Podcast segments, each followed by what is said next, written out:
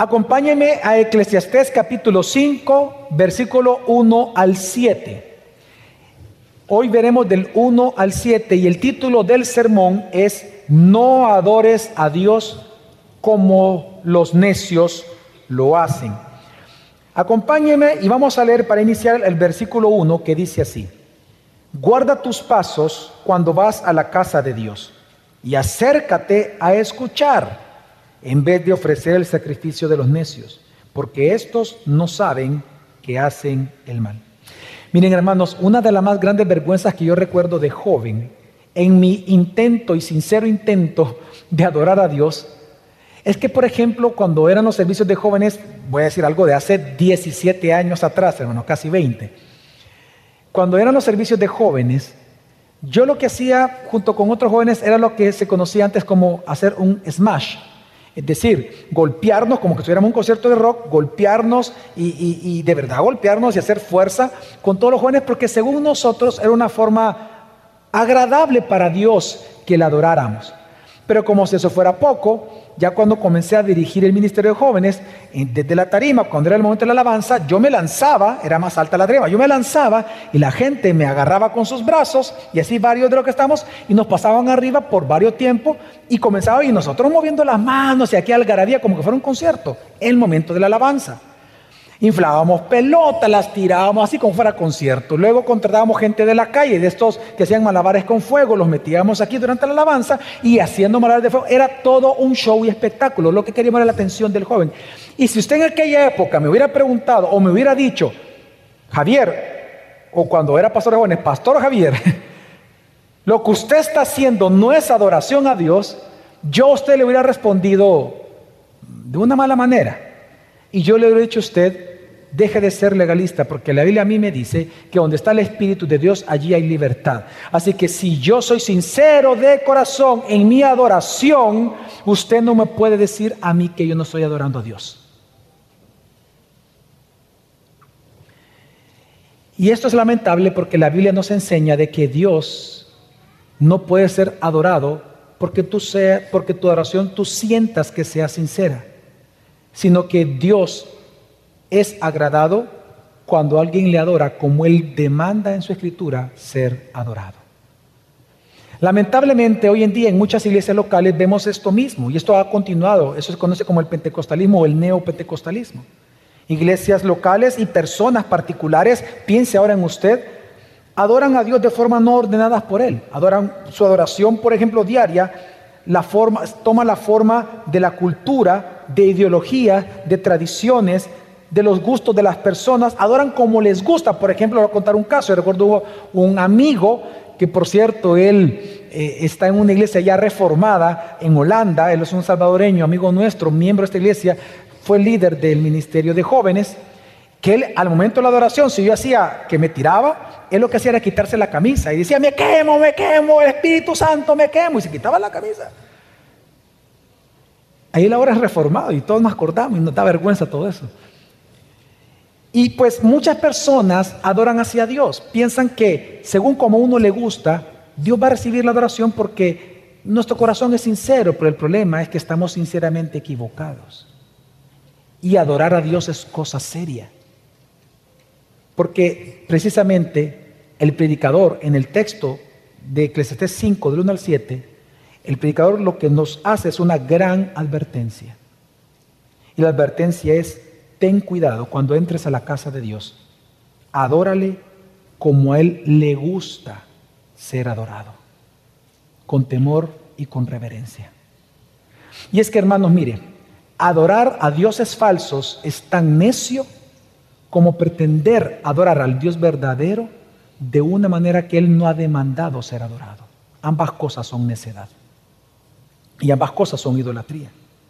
Así que el predicador va a dar tres razones, o da tres razones por las cuales tú y yo tenemos que adorar a Dios con temor y con reverencia, como a Él le gusta. La primera razón es porque es un Dios trascendente. Es decir, Él es Dios y nosotros no somos dioses. Por lo tanto, si fuéramos nosotros dioses, bueno, adoremos como querramos porque somos dioses. Mi voluntad es divina. Pero si solo Dios es Dios, entonces adorémoslo como su voluntad ha determinado que debe de ser adorado. La segunda razón que él da, que es porque Dios, juzga y va a juzgar la manera en que tú y yo adoramos a Dios. Eso va a ser juzgado, las motivaciones detrás de lo que hacemos. Y en tercer lugar, Dios nos va a hablar y, el predicador enseña que porque Dios habla, Él debe de ser escuchado. Así que por estas tres razones, Él va a concluir diciendo que debemos de adorar a Dios con temor y con reverencia. De hecho, el objetivo del predicador es que los oyentes busquen honrar a Dios adorándole con reverencia. Y por eso es que este texto es bien peculiar. Fíjense que, si se han dado cuenta, todos los sermones que hemos dado las semanas anteriores, hermanos, todos los sermones muy difícilmente mencionan a Dios. No sé si se dio cuenta. El de hace dos semanas, el, todo el texto nunca menciona a Dios. Pues en este texto, en siete versículos, Dios va a ser mencionado ocho veces. Porque cosa seria es adorar a Dios. Y el predicador entonces va a responder una pregunta. ¿Cómo los creyentes debemos de adorar a Dios? ¿Cómo Dios debe de ser adorado? ¿Cuál es la adoración que a Dios le agrada? ¿Cuál es la, adoración que Dios acepta? De hecho, Hebreos dice que tenemos que darle a Dios la adoración aceptable, es decir, que hay una adoración que Dios no acepta. Entonces Él va a responder a esa pregunta, ¿cuál es la adoración aceptable? Y Él nos va a responder en el texto, y bien interesante también, porque el texto hay cuatro mandamientos. Y estos cuatro mandamientos son los cuatro exhortaciones que componen la manera en que Dios demanda ser adorado para el predicador. Así que, hermano, mi objetivo en este día es exhortarte a que honres a Dios adorándole como Él lo merece, con temor y con reverencia. Así que vámonos al primer punto, al primer mandamiento y exhortación que nos hace Dios de cómo Él quiere ser adorado. Y es, el primer mandamiento es, escucha a Dios. Fíjense que uno de los más grandes terrores de los niños, de los hijos, son los regaños de los papás, ¿sí o no? Cuando los papás regañan, los hijos ven por dónde se quieren meter. Pero hay de aquellos niños que cuando papá y mamá están regañando, hablan. Uf, si hablan y comienzan a defenderse y a opinar y a refutar a papá y a mamá, segura disciplina le va a caer al niño o a la niña. ¿Sí o no? Porque la vida nos ha enseñado que hay momentos para hablar, pero también hay momentos para callar. Pues hermanos, cuando tú te acercas a Dios para adorarlo, ese es un tiempo de callar. El predicador ahora nos va a enseñar que adorar a Dios se trata más de escuchar que de hablar. Y es que, fíjate, no hay manera, no existe, no, es posible que tú y yo podamos adorar al Dios verdadero sin que Él antes nos hable y nos revele y se autorrevele de cómo Él quiere ser adorado. Te voy a dar un ejemplo. En la creencia de los niños, cuando uno los, los tiene en brazos, los niños por jugar con papá y con mamá tienden a, pegar. Y en esos momentos en que a uno la manita chiquitita le pega a uno en, la mejilla, uno lo que hace es agarrar la mejilla y le dice, no, pau, pau, no, papá, no, aquí, no. ¿Qué le estoy enseñando a mi hijo? Le estoy enseñando respeto. Si viene el niño y le grita a mamá, ¿qué dice el papá? No, a mamá no se le grita. ¿Qué le está enseñando el papá? Respeto a los padres. ¿Sí o no, hermanos? El niño aprende que el respeto a papá y a mamá viene de las instrucciones que le da papá y mamá de cómo ellos quieren ser respetados. Cuando un niño cumple eso, la Biblia le llama honra. Esa es la famosa honra a los padres. Entonces, lo mismo es con Dios. Si Dios no se autorrevelara a nosotros a través de las escrituras y nos dice cómo Él quiere ser adorado, no pudiéramos adorarlo. Nuestra adoración sería una adoración falsa. Y es lo que el predicador está enseñando, hermano. El predicador está enseñando de que Dios demanda una manera de ser adorado. Por lo tanto, la base de la adoración de un cristiano en el día a día, mientras camina y trabaja, es que escucha más a Dios de lo que habla. Leamos bien el versículo 1. está, eh, veamos la exhortación. ¿Cuál es la exhortación? Dice, guarda tus pasos cuando vas a la casa de Dios. Esa es la exhortación. Ahora, Lo que le está diciendo es cuidado. Esta palabra guarda es cuidado. Cuando entres a adorar a Dios en la casa, en el templo, cuidado. Cosa seria es adorar a Dios. La pregunta entonces es, ¿cómo hay que adorarlo? Pues decir, si hay que tener cuidado, entonces, ¿cómo? El predicador responde dice, guarda tus pasos cuando vas a la casa de Dios y acércate a escuchar en vez de ofrecer el sacrificio de quienes? De los necios. Porque esto, es decir, los necios, no saben que hacen el mal. ¿Cómo hay que acercarse a la casa de Dios? Escuchando su voluntad. Y no ofreciendo el sacrificio de los necios. ¿Cuál es el sacrificio de los necios? El sacrificio de los necios es el sacrificio, recordemos que estamos hablando de antiguo pacto, es el sacrificio que llevaban los necios, o la palabra en hebreo de necio es tonto, aquellas personas que tontamente pensaban que podían llevar cualquier tipo de sacrificio, que lo que Dios iba a ver la sinceridad de su corazón aunque estuvieran sinceramente equivocados. El sacrificio de los necios es el sacrificio de aquellas personas que neciamente piensan que pueden adorar a Dios a su manera y que Dios va a recibir tal adoración. Es que recordemos esto, en el Antiguo Testamento Dios había dicho, solo como un ejemplo, que la ofrenda animal tenía que ser perfecta, es decir, no coja, no ciega, no quebrada. Pero ¿qué hacía la gente? No le importaba eso. Ellos decían, no, lo importante es adorar a Dios, fíjate bien. Lo importante es adorar a Dios, no importa lo que le he dicho, no, es adorarlo. Así que yo llevo aquí mi, mi, corderito, llevo mi gallina, mi palomino, lo que sea, no importa que esté ciega, es decir, ellos llevaban de lo que no les servía ni a ellos mismos. Se lo entregaban al sacerdote y lo ofrecían a Dios. A eso Dios le llama fuego extraño. ¿Por qué? Porque le están ofreciendo algo que Él no ha demandado. Es como que usted, por ejemplo, le diga a su hijo, mira, en este momento que yo voy a salir, cuando yo regrese, quiero que barras la casa que está bien sucia. Y entonces usted llega y usted encuentra la, casa siempre sucia. Hija, hijo, ¿qué pasó? Y mira, yo, te pedí que, que barriera la casa. No, mamá, pero ¿sabes qué hice? Para ver que te quiero agradar y que te amo. ¿Qué hiciste? Regué las plantas. ¿Usted qué haría como padre? Felicitarlo. Quiero que entienda qué es lo que ellos hacían. Le llevaban cosas que Dios no había dicho, pero ellos estaban contentos en su conciencia que supuestamente le estaban adorando a Dios. Cuando Dios demanda ser adorado y exige ser adorado de esa manera. ¿Se acuerdan ustedes el caso de los hijos de Aarón, Abiú? ¿Se acuerdan? Que ellos, fíjense, Dios había dicho cómo tenía que ser la adoración de los sacerdotes dentro del lugar santo, el ofrecimiento de incienso. ¿Ok? Pero en ese momento resulta que no tenían el incienso adecuado. Así que ellos vieron otra cosa y dijeron, bueno, incienso es, incienso es, incienso. Entonces dijeron, aunque no es el que Dios ha mandado, no importa, lo importante es que adoremos, y que eso es lo importante. Así que agarraron el incienso, lo quemaron, y en el momento que sale el fuego del incienso, fíjense, ellos primero estaban en su corazón según ellos, obedeciendo a Dios en el acto que había que adorarlo. Dos, haciendo las cosas metódicamente como Dios había demandado. Estaban siendo sinceros en su adoración supuestamente, pero resulta que no obedecieron a Dios como Él demanda ser adorado. No lo quisieron escuchar. Y cuando encienden eso, dice la Escritura que por ser un fuego extraño para Dios, una ráfaga de fuego, porque Él es fuego consumidor, vino sobre ellos y los quemó y los mató. Y cuando Aarón se da cuenta que sus hijos fueron muertos por, por Dios, Dios le dice a Aarón, le manda a decir, por cuanto ellos no me obedecieron, me ofrecieron un fuego extraño que yo no conozco. Hermano, ¿en qué área de tu vida tú le estás ofreciendo un fuego extraño a Dios?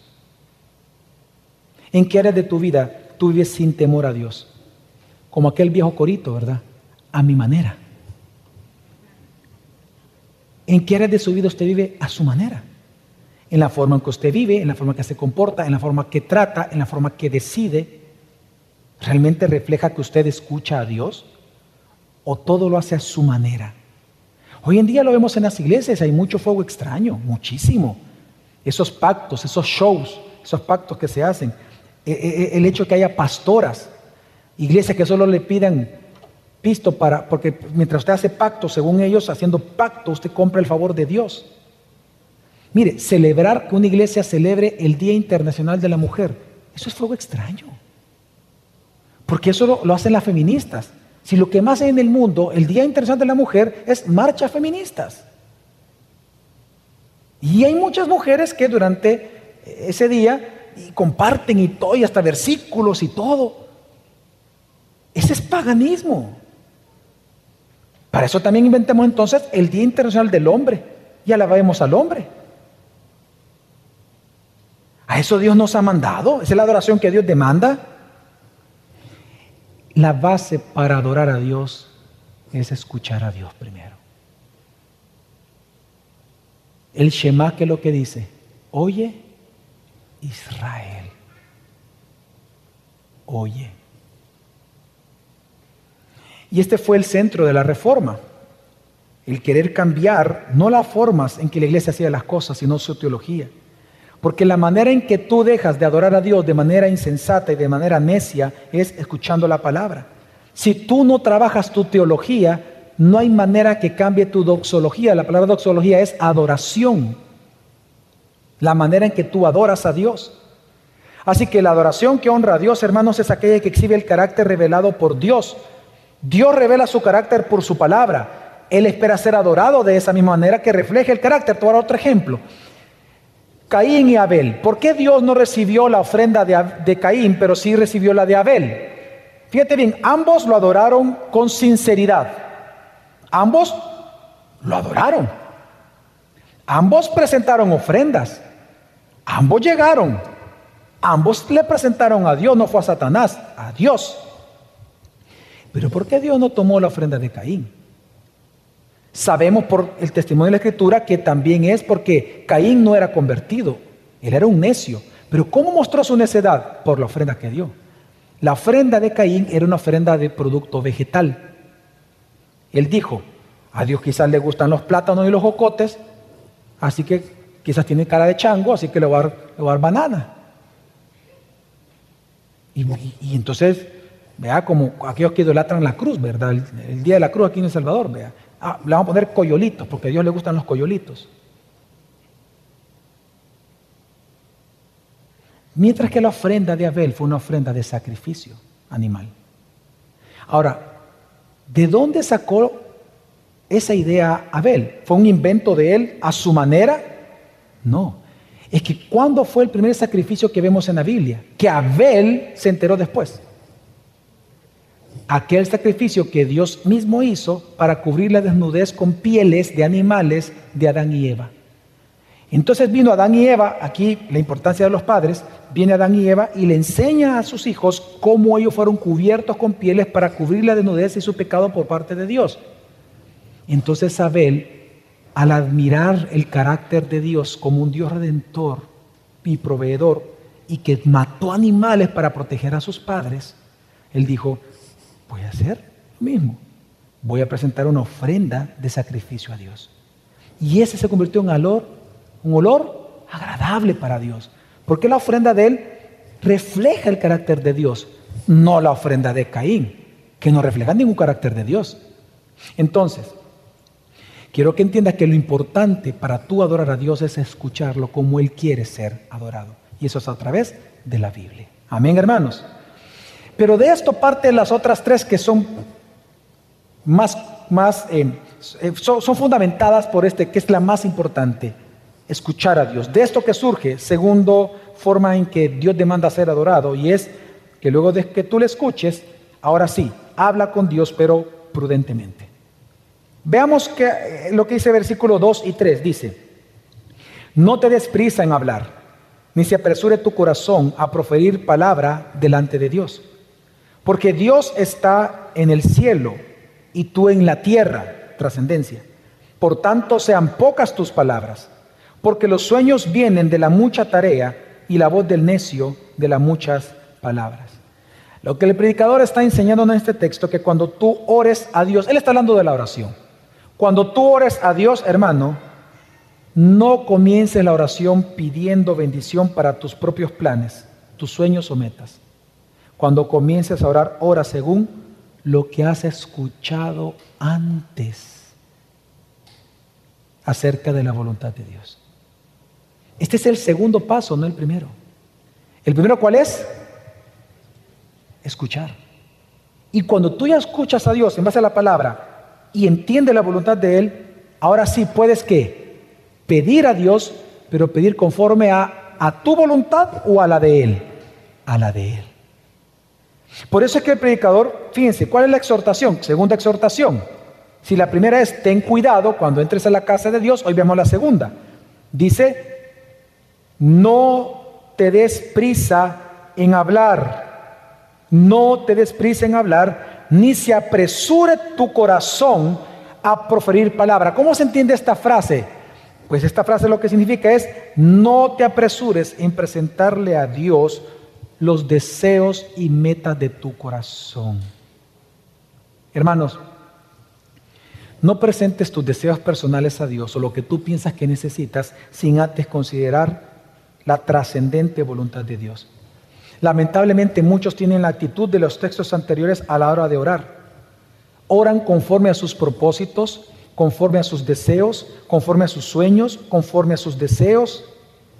Es decir, su oración es egoísta. Y esa es la oración de los necios. La oración de los necios es a mi manera. Yo voy a orar a Dios como yo quiero y como yo lo necesito. No. Fíjate la diferencia. Santiago 4.3 dice, piden y no reciben. ¿Por qué no recibe cuando alguien ora? Porque piden con malos propósitos para gastarlo en sus placeres. Esta es la oración del necio. Pero compáralo con la oración del justo. La oración del justo es la que surge de escuchar a Dios. En, ahora que escucho su voluntad a través de leer la Biblia, puedo orar conforme a la Biblia. Primera de Juan 5, 14 al 15. Si pedimos cualquier cosa conforme a su voluntad, ¿el qué? Él no soy. ¿Ven la diferencia? La oración del necio con la oración del justo. ¿Cuál es la razón de esto? El predicador nos dice, porque Dios está en el cielo y tú en la tierra. Es decir, tú no eres Dios, porque Dios es Dios. Primero pregúntale cuál es su voluntad y ora conforme a la voluntad de ese Dios. Si tú fueras Dios, ora conforme a tu voluntad. Pero si no eres Dios, sorpresa, no ores conforme a tu voluntad. Jesús nos enseñó a orar así. Padre nuestro que estás, ¿dónde? ¿Y qué acaba de decir el predicador aquí? ¿Dónde está Dios? En los cielos. Trascendencia. Así nos enseñó a orar Jesús, entender la trascendencia de Dios. Él es Dios, yo no soy Dios. Padre nuestro que estás en los cielos. Primera petición, santificado sea mi nombre en la tierra. Padre, ayúdame.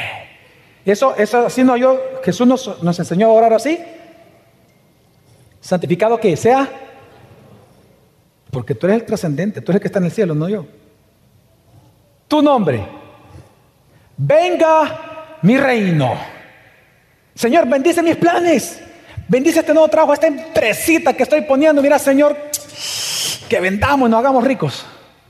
Para apoyar la iglesia, por supuesto, Señor, para apoyar la iglesia.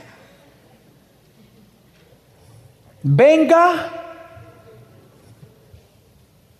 no el mío, venga tu reino. Hágase mi, mi voluntad. ¿Qué dice? Tu voluntad. ¿Ya se dieron cuenta que la oración es primero escuchar la voluntad de Dios y luego pedir conforme a esa voluntad?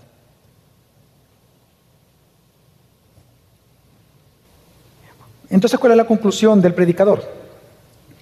Dice, versículo, al final versículo 2, por tanto sean pocas tus palabras. ¿Qué significa eso? Que para orar a Dios se requiere más oír que hablar. Y que cuando vayas a hablar, asegúrate, uf, asegúrate sea conforme a la Biblia. Uf, asegúrate de eso. Asegúrate de eso. Asegúrate de eso. La manera en que Dios desea ser adorado es que tus oraciones honren lo que Él quiere hacer y no lo que tú quieres que suceda en tu vida. Amén, hermanos. Y de ahí entonces surge el proverbio. ¿Cuál es el proverbio? Dice, versículo 3, porque los sueños vienen de la mucha tarea y la voz del necio de las muchas palabras. Lo que está enseñando este proverbio es que sin escuchar a Dios, tú no podrás honrarle. Seguirás tus propias metas, sueños, enfoques, deseos, etc. Hermano, la manera en que tú agradas a Dios a través de tus oraciones es pidiendo conforme a su voluntad. Y eso solo se logra escuchándolo primero. Si tú examinas tus oraciones de esta mañana, hoy domingo, me imagino que han orado, hermanos. Amén. La oración que tú le has dado a Dios, ¿qué refleja? ¿La voluntad de Dios o la tuya? La oración es que le has hecho en la última semana. La oración que le hiciste ayer o el viernes, ¿qué refleja? ¿Que has escuchado a Dios o has escuchado tu sincero corazón? A Dios, dice la niña. Ahora, ¿cuál es la tercera forma, tercer mandato, exhortación que el predicador o que Dios a través del predicador nos manda a nosotros como Él quiere ser adorado? Y es cumpliendo tus promesas a Dios. La tercera actitud que el predicador presenta, cómo Dios quiere ser adorado, es que cumplamos lo que le prometemos. Vamos a leer el versículo 4 y 5. Ahí la palabra voto es promesa. Dice, cuando haces un voto a Dios, no tardes en cumplirlo, porque Él no se deleita en los necios. El voto que haces, cúmplelo. Es mejor que no hagas votos a que hagas votos y no los cumplas. La adoración de los necios está llena de promesas que no cumplen. Veamos una vez más, ¿cuál es la exhortación en ese texto, el mandato?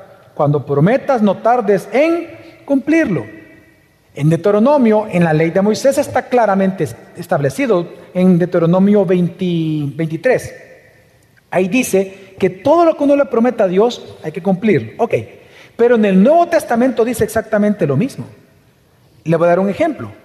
En Hechos capítulo 5, un hombre llamado Ananías con su esposa Zafira vinieron y dijeron, le prometieron al pastor Pedro, al apóstol, mira, vamos a vender un terreno para ayudarle a la iglesia, para servirle a la iglesia con este dinero. Excelente, perfecto. Pero cuando ellos vendieron el terreno se dieron cuenta que le dieron un buen billete. Y entonces ya no quisieron dar todo. Entonces se pusieron de acuerdo los esposos y dijeron, mira, vamos a decir que se vendió por tanto y el resto no los quedamos. Porque de todas maneras, pues sí, ¿verdad? Si Dios conoce nuestro corazón, Dios es bondadoso, Dios me ama, yo lo amo, Él me ama, nos amamos vosotros, etc. Y todos nos amamos aquí tranquilos y contentos. Dios conoce que yo voy a ser sincero en darle esta parte a Él. Solo entró al lugar de la reunión y Pedro le dijo, ¿por qué le han mentido al Espíritu Santo? Y en ese instante, al igual que los hijos de Aarón, y esto, ojo, Nuevo Testamento, Nuevo Pacto, la iglesia, Dios mató inmediatamente a Ananías, o a Zafira primero, y luego llega la pareja y muere también. Miren, cosa seria es prometerle a Dios y no cumplirlo, porque es parte de la adoración. Jesús le dijo a los fariseos, bueno, en general a todos, porque los fariseos está, ellos acostumbraban a prometer. ¿Se recuerdan ustedes? De ya, he hecho una predicación de este texto, pero lo voy a recordar. Los fariseos, ellos como que cruzaban dedos. Ellos prometían, pero decían, como no lo prometí por Dios, ¿se acuerdan ustedes? Y prometían por cualquier cosa, por el árbol que está ahí, que se caiga el pelo, que no sé qué, si yo miento, o sea, por cualquier cosa, ellos sentían que después podían no cumplir eso, pero Dios les enseña que cualquier promesa que tú hagas, prometes por aquel que es más grande que tú, que es Dios. En ese contexto, Jesús da una enseñanza para todos nosotros y él dice, sea el hablar de ustedes, cuando digan sí, ¿qué tiene que hacer después? Sí. O no, no. Porque lo que es más de esto procede del mal, es decir, del maligno. En griego es maligno. En otras palabras, hermanos, el cumplir los votos surge de la nueva vida en Cristo en nosotros, no cumplirlo del maligno. Yo no sé si tú ya consideraste los votos que le hiciste a Dios, que has hecho a Dios. Vamos a ver cómo esto se aplica hoy en día. Por ejemplo, en el matrimonio. El matrimonio es una relación de votos. Pero aparte del matrimonio, cuando tú presentaste a tus hijos, Tú le prometiste a Dios cosas, criarlos en el temor del Señor. Y tus hijos también parecen mundanos que otra cosa. Estoy hablando de manera general, pues no, no estoy señalando a alguien. Tú hiciste votos matrimoniales, pero parece que te has olvidado de los votos que hiciste. Cuando te convertiste, ¿acaso no le dijiste a Dios, Señor, aquí mis manos, aquí mi boca, mi cuerpo, mis posesiones, todo es tuyo, Señor? Te comprometiste. Y resulta que hoy tienes 15, 20 años y no le estás sirviendo a Dios en nada o en ningún ministerio de tu iglesia local. ¿Sabes dónde también le prometiste a Dios? Cuando te bautizaste. Prometiste seguirlo. Y qué triste que algunos todavía a la fecha, especialmente en el área de la medicina, varios no se congregan porque dicen de que pueden contagiar a otros. Pero bien, están en otros lados, pero no vienen a la iglesia todavía. Tú le prometiste a Dios, por ejemplo, si seguimos nosotros pensando en esto, tú le prometiste a Dios en el pacto de membresía cuidar a tu hermano, confrontarlo, cuidar tu iglesia, ofrendar, diezmar. Pero no todo lo estás haciendo. Dice que por el COVID. Hermano, adorar a Dios es cosa seria. Y tienes que adorarlo como Él quiere, no como nosotros pensamos o queremos. Es como Él lo ha demandado. Y por último, esto me lleva a lo último. Qué interesante que viene Dios y pone dentro de este tema del cumplimiento de promesas un cuarto mandamiento. Y el cuarto mandamiento es estrictamente financiero. Y es, cumple con tu compromiso financiero para Él. Y esto nos habla muchísimo. Fíjate, versículo 6 dice, no permitas que tu boca, es decir, por la promesa, ¿verdad? No permitas que tu boca te haga pecar y no digas delante del mensajero de Dios que fue un error. ¿El qué? La promesa. Me voy a explicar. Cuando el predicador pone esta frase, este versículo es estrictamente financiero. Esto nos dice mucho. En primer lugar, que las ofrendas son actos de adoración a Dios, porque el contexto es de la adoración a Dios. Dos, que los que te piden ofrendas y diezmos son mensajeros de Dios. Y te lo voy a explicar. Lo que sucede en aquel entonces es que el sistema de recaudación de fondos para el templo, es decir, entrega de diezmos y ofrendas, era a través de envíos periódicos, envíos constantes de dinero. Algunas veces eran ofrendas en especias, pero enviaban el dinero al templo. Pero cuando no recibían el, dinero, porque esto era, había una contabilidad, los sacerdotes enviaban un sacerdote como mensajero. Ahora, ¿cómo le llama Dios al mensajero? ¿Mensajero de qué? ¿De la iglesia? ¿Mensajero del templo? ¿De, dónde de quién es el mensajero? De Dios. Porque Dios asume tu promesa financiera como verdadera. Porque recuerda que toda oración debe reflejar el carácter de Dios. Si Dios no miente, se supone que tú no mientes. Entonces, tú te comprometiste a diezmar y ofrendar. Te venía el mensajero, el sacerdote, y tocaba tu puerta. María, María, el sacerdote, hija, decirle que no estoy. Dice mi mami que no está. Ve ahí, así, María, fulanito, ¿qué tal? ¿Cómo ha estado? Mire, aquí vengo a recoger lo que usted prometió a Dios, su diezmo, su ofrenda.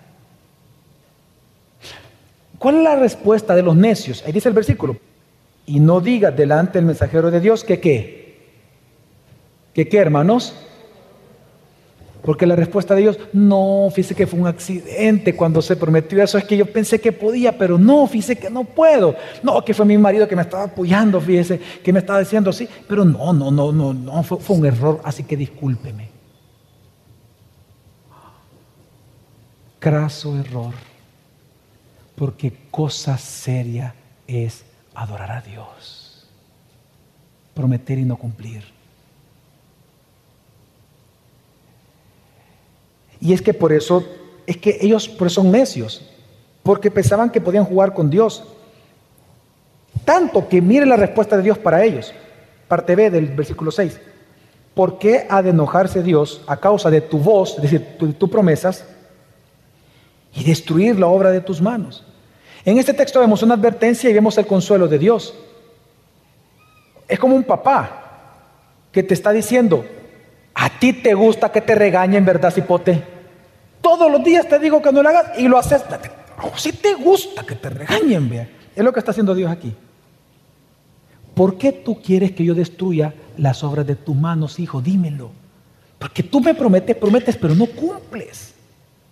Me estás obligando entonces a responderte. No sé si me voy a entender.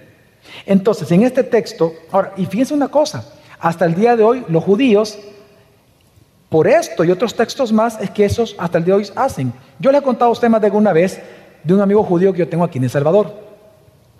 Y por más que el evangelizo, él, bueno, él blasfema realmente, hasta alguna vez quedado hasta querer blasfemar. Y entonces, eh, en una ocasión él me dice, por cierto, pastor, ¿sabe usted? Me dice que mi rabino viene aquí todos los meses a pedirme el diezmo. ¿De verdad? Y yo sabía por este texto que, que. Sí, me dice, él viene todos los meses y aquí me toca. El diezmo.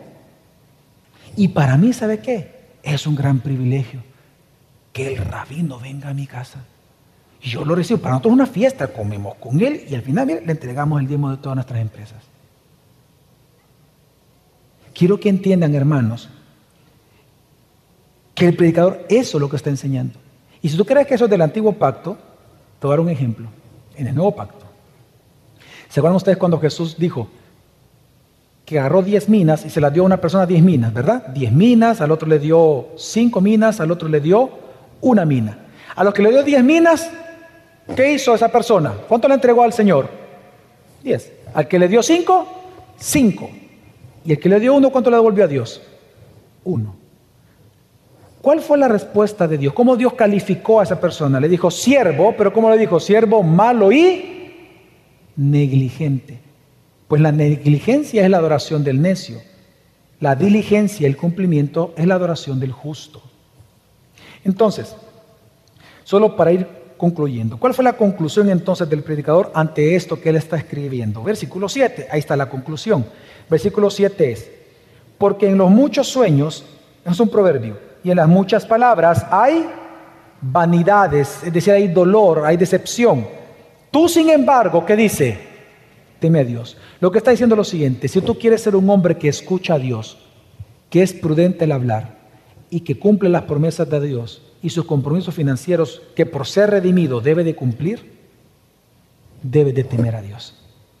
Y el temor a Dios es simplemente aquel pavor, pero a la vez confianza que surge en nuestros corazones en la medida que vamos conociendo a Dios a través de Cristo Jesús. Y fíjense que este mismo mensaje del el predicador en Eclesiastés, Dios nos los vuelve a predicar a nosotros en Hebreos, en el libro de Hebreos. Es impresionante que el libro de Hebreos comienza con el mandamiento de adoración más importante. ¿Cuál es el primer mandamiento más importante para adorar a Dios? Dijimos, escuchar a Dios. Fíjate cómo comienza el libro de Hebreos. Hebreos comienza diciendo, versículo 1, 2 y 3, dice, en el antiguo tiempo, en el pasado, Dios nos habló. Se presenta como el Dios que habla. Dios nos habló por medio de los profetas, ahora nos ha hablado por medio del Hijo. Amén. Ok. Sabiendo que ahora Dios nos habla a través del Hijo, que es Dios encarnado, fíjate cuál es el mandamiento que Dios da al final del libro. Esto es al inicio y vamos al final del libro. Al final del libro dice Hebreo 12:25. Tengan cuidado, igual que Eclesiastés comienza, guárdense, tengan cuidado de no rechazar a aquel que habla. Qué impresionante que Dios se presenta bajo el título El Dios que habla. Mira Buda, ojos cerrados, boca cerrada. Mira Mahoma, muerto, ve a la tumba, solo polvo sus huesos. Ve a la tumba de Jesús. Él ha resucitado. Él es el Dios que cumple lo que promete. Él es el Dios que habla. Pues el mandamiento es, si Dios nos ha hablado por el Hijo, entonces tu adoración a Dios debe de comenzar de esta manera. Ten cuidado, guárdate, dice, cuidado, cuidado, cuidado de no rechazar a aquel que habla. Y a partir de escuchar a aquel que habla, es decir, la Biblia, Jesús es la palabra encarnada, la Biblia es la palabra escrita. Luego dice versículo 28-29, ofrezcamos a Dios una adoración, un servicio aceptable. ¿Cuál es la adoración aceptable a Dios? ¿Qué sigue diciendo? Con temor y reverencia. ¿Y por qué? ¿Cuál es la razón? Porque nuestro Dios es fuego consumido, porque vamos a ser juzgados hasta en la manera que adoramos a Dios. Es el mismo mensaje de Eclesiastés, con otras palabras. Hay adoración aceptable y adoración que no es aceptable. Así que la adoración que Dios acepta, hermano, surge de no rechazar a aquel que habla. Como Marta y María. Marta estaba afanada en servir a Dios, ¿verdad? Y adorarlo como ella pensaba que Dios quería ser adorado en ese momento. Y Jesús le dijo, Marta, Marta, afanada y turbada estás. Tu hermana María ha escogido la mejor parte. Estaba a los pies escuchando a Jesús. Esa es la verdadera adoración. Orar cuando tú oras, y lo voy a decir así, solo los puritanos hasta el día de hoy siguen hablando lo que la patrística habló de la contemplación de Dios. Los padres de la iglesia decían, cuando entres a orar, no hables. La oración no se trata de hablar, se trata de escuchar. Y hablan de la contemplación de Dios. Y cuando tú escuchabas a través de la Biblia leyéndola en silencio, es que comenzabas a orar ya conforme a lo que leías. Entonces, hermanos, escuchemos a Jesús cada día. ¿Dónde, pastor? En la Biblia, a través de Semper Reformanda. ¿Qué es Semper Reformanda sino el hecho de enseñarte a, escuchar a Dios? Porque ¿qué es la teología? En su definición más básica, teología es el arte de escuchar a Dios. a través de los discipulados. Estás en un grupo discipular, deberías. Porque entre más escuches a Dios a través de su palabra, mejor va a ser tu adoración y más aceptable y más agradable, más bíblica.